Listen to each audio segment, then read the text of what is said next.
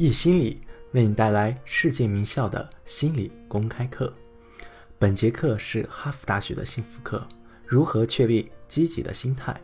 这门幸福课是哈佛大学最受欢迎的课程，百分之二十三的哈佛大学学生认为这门课改变了他们的一生。本门课授课导师泰本也被誉为哈佛大学最受欢迎的导师。下面课程开始。在我上学的时候，大部分教育都只是传达信息。很多人感觉数据信息越多越好，但这其实是不够的，因为信息没法决定我们的幸福感。来听听这个例子：你去参加运动会，目标是前三名，但只获得了第八名，你会如何解读？太糟糕了，我彻底的失败了。你灰心丧气，感到无力。但是从另一个角度来说，同样的比赛，你期望获得前三，但只得到第八，你可以解读为什么？我学习到了什么？我还需要更加的努力训练。你会从中得到动力，从经验中学习。也就是说，同样的客观信息，我是第八，我的目标是前三，却可以得到截然不同的解读。一个是这是场灾难，另一个则把这当成一场机遇。一个让人失去动力，另一个让人增加动力。还有一个很普遍的例子：世界上有很多人人生顺利，生活富庶，但是过得仍然不快乐；而另外一些人拥有的不多，却从未中断过享受他们的人生。当然，也有相反的情况：拥有一切的人充满感恩，享受生活；生活窘迫的人反而感觉自己是生活的受害者。也就是说，重要的不仅仅是获得了什么样的信息，而是这个信息是什么样的形状，你如何去解读，如何去理解，关注什么样的重点。表面上看，我拥有了一切，体育活动、学术、社交都非常成功，但是我对生命的理解、关注点并不正面，所以我不快乐。我们后面会讲，通常来说。解读比信息更加的重要。有一句话，我在课程中会经常引用：快乐是由我们的精神状态决定的，而不是由社会地位或者银行存款这些决定的。所以你要学会解读，这对建立幸福感来说非常的重要。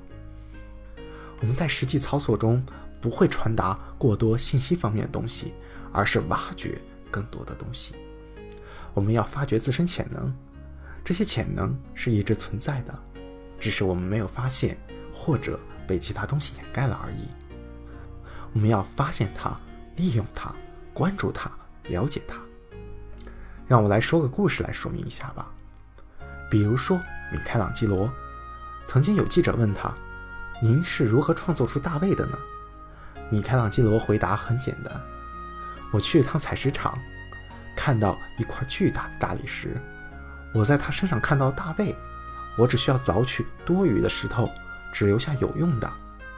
凿去多余的石头之后，大卫就诞生了。虽然说说的比做的容易，但是这个故事抓住了这门课程的精髓，那就是凿除多余的石头，也就是说，摆脱限制和阻碍，摆脱对于失败的恐惧。这些东西并不是与生俱来的。但却发生在大部分人的身上。你要学会去凿除那些削弱甚至伤害我们的完美主义，因为我们可能害怕胜利，可能对生命中的一些东西感到内疚，这些反过来都会限制我们。这就是本节课的主要的内容。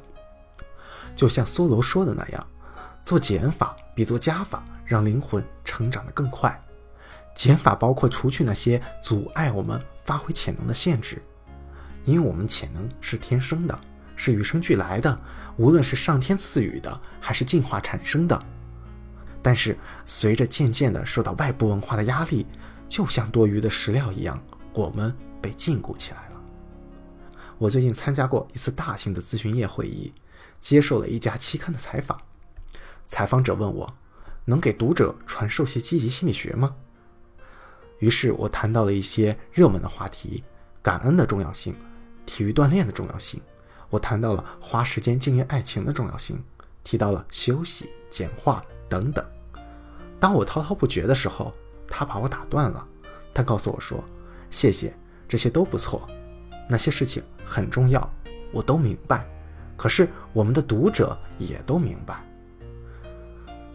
我想要知道让人轰动的因素，能让我感到意外的东西，能否把这些告诉我们的读者？”我想了一会儿这个问题，然后意识到根本没有什么惊奇可言。我告诉他，所谓的轰动之处，就是没有轰动之处。就是这样，因为没有经过转变，快速见效的说法都是皇帝的新衣，是不存在的，是过高的承诺和过低的兑现。丰富的生活包括起起落落，包括了痛苦和再次振作，包括了失败和再次奋斗。但这些无关乎一个秘密，一个能让人过上幸福生活的令人惊奇的诀窍。你们将在这个课程中学到很多的东西，都是你们之前听说过的。也许对你来说已经没有什么新鲜的内容，在你的内心，你已经知道。你会说这都是常识。是的，很多都是常识。但是伏尔泰曾经说过，常识未必就那么平常。特别是如何应用到实践当中。在本节课结束时，我不想也不期待你告诉我，谢谢你教会我这么多新东西。我所希望的是你过来对我说，谢谢你提醒了一些我熟知的东西。这就是这门课要做的，经常性的提醒，一出两次，经常提醒你们记起已知的东西，你们内心深处的东西。本课程希望做到的是让你们凿掉一些束缚，不管是哪种束缚，是阻碍你们认识熟知事物的认知束缚，还是阻碍你们从已熟知事物中获得益处的情绪束缚。我要让常识更平常。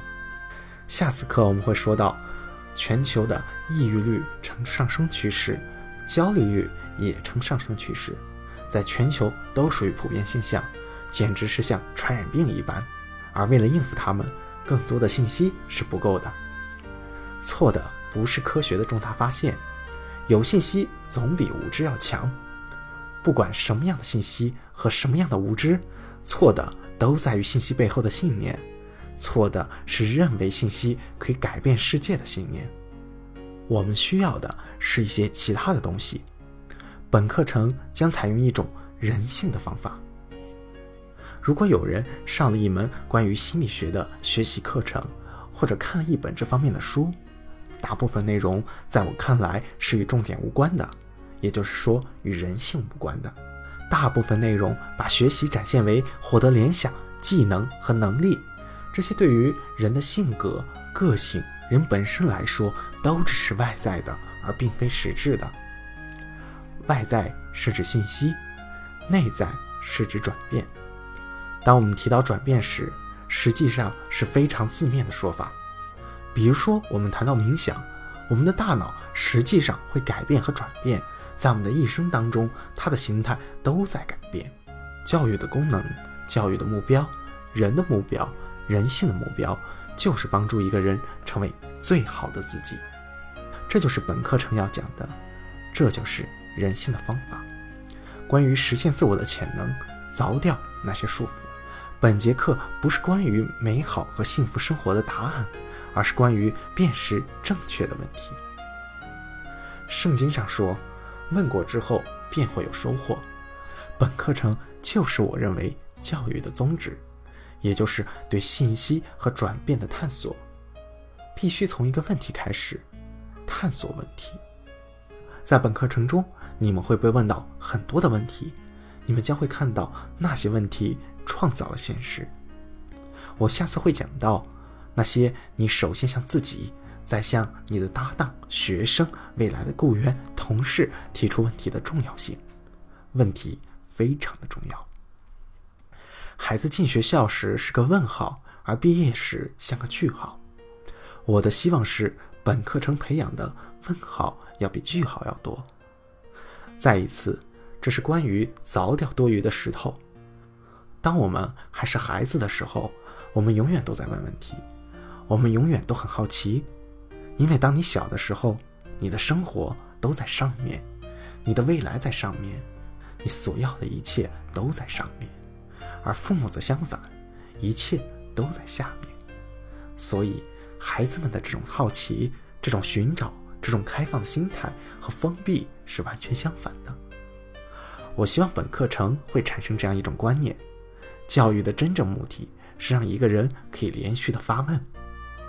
对哈佛大学 MBA 的学生研究发现，以前的学生都非常的成功，非常有钱，非常有影响力，不论是组织上还是社会上，他们做的都非常好。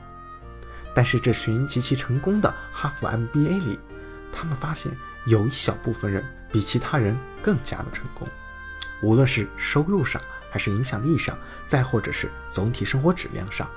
通过研究，我们只发现了两件事。不是因为他们的智商，也不是因为他们在念 MBA 之前的出身，只有两件事会决定他们谁成为格外成功的人。第一部分就是这些人真正的相信自己，他们认为自己能够做好，他们有目的、有动力，他们认为我会做到，我会成功。这是第一件事，自信。他发现的第二件事就是，这部分人一直在问问题。最初是问他们的老板，后来问他们的雇员、他们的搭档、孩子、父母和朋友。他们一直在问问题，他们一直处于好奇的状态，他们一直在寻找，他们有开放的心态，他们想要了解这个世界。他们没有说我现在有 MBA 学位就可以了，我知道的已经够多了。他们是终身学习者，他们一直在问问题。这两个区别性的特质导致了格外成功和成功人之间的巨大差异。很多人问我：“你幸福吗？”我真的不能回答这个问题。我不知道那是什么意思。我如何判断自己是否幸福？是和别人比较吗？是不是存在一个点，我超过之后就变得幸福了？幸福不是二进制的非此即彼。或者是要么幸福，要么不幸福。幸福的存在是一个连续的统一体，所以我对这个问题的回答就是：我幸福吗？我今天是否比我年前刚开始关注幸福的时候更加幸福？年后我当然希望我能够比今天更加幸福。幸福是终身的追求，也是本节课程的追求之一。您在课程结束时会比现在。更加幸福。当我开这门课时，我自己没有想过，我需要介绍什么东西来取悦这些学生呢？那不是我所想的。我所想的是，如果我是一个学生，会讲上什么课？如果我坐在这里，什么能够让我幸福？换言之，我的观点是从非常个人的观点出发的。在我们的课上，我会鼓励你们去看自己的内心，去研究自己。越是个人的东西，越是普遍。你们必须记住，对一个人深层本性的认识，同时也是对普遍人类本性的认识。当我们认识到自己时，我们就更能认识他人。事实上，从很多方面来说，这就是有意义情的来源。有些研究表明，越了解自己的人，对别人做出过分行为就会越少。期待能和你们共度一个有意义的。令人享受和更加幸福的课程，谢谢大家。下节课将继续为大家带来哈佛大学的幸福课。幸福是随机的吗？听课随意，讲课不易。欢迎关注微信公众号“易听课”，一六年关注可以免费获得一年 VIP 听课资格，给我们的产品提建议。还有机会获得终身 VIP。